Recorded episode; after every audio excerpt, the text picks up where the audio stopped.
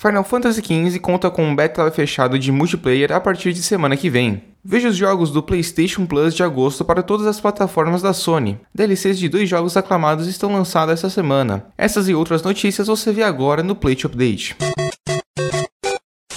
Olá gamers, meu nome é Victor Delada, dos caras do Play, e bem-vindos a mais um Plate Update, o programa diário que vai te atualizar com as notícias mais relevantes sobre o mundo dos games. Para começar o podcast de hoje, vamos anunciar algumas DLCs que estão saindo essa semana para alguns jogos com ótimas críticas no mercado. Mafia 3 estará ganhando uma nova DLC, que promete adicionar dezenas de horas de nova gameplay ao jogo. O nome da DLC é Sling of Times, e será a terceira DLC do jogo. Os produtores da companhia prometem que esta apresenta muito mais conteúdo que as outras. Dying Light está recebendo uma DLC nova lançada ontem e que também é completamente de graça para os jogadores que já possuem o jogo. Ela adicionará ao jogo novas armas, novos inimigos e muito mais.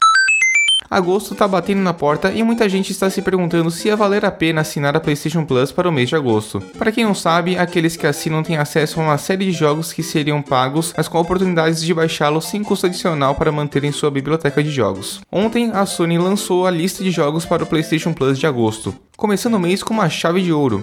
Inscritos no programa terão acesso a dois jogos AAA de grande porte e com muitas horas de gameplay no PlayStation 4. Just Cause 3, que conta com um mundo aberto para explorar à vontade, e Assassin's Creed Freedom Cry, que não é tão conhecido. Por último, eles poderão ter acesso ao Downwell, que recebeu ótimas críticas. Qualquer um que for membro do Plus também terá acesso a uma DLC gratuita do jogo Dreadnought. Para os jogadores do PlayStation 3, terão acesso aos jogos Super Murder Lodge e Snake Ball. Membros do PS Vita poderão pegar sem custo adicional o jogo aclamado Downwell.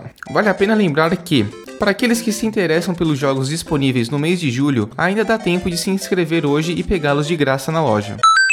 Agora vamos falar sobre Final Fantasy XV, mas antes peço para que você deixe o seu like no YouTube, Facebook e SoundCloud. Não se esqueça de nos seguir no YouTube, Facebook, Twitter e Instagram para ficar sempre atualizado com as últimas notícias. Os links estarão aqui na descrição.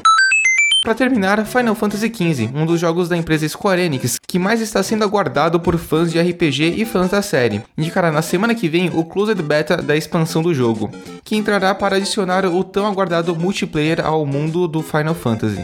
Fãs da série poderão participar do beta fechado da DLC chamada Com Raids. Basta fazer parte dos jogadores que compraram a Season Pass do jogo por 25 dólares. O beta acontecerá no dia 3 de agosto até o dia 8 se você é fã dos RPGs produzidos pela Square Enix, não pode perder a oportunidade de jogar o multiplayer e fazer parte dos beta testers. E assim o update de hoje chega ao fim. Obrigado Andrés Martins pelo roteiro e a todos os ouvintes. Até amanhã com mais um update.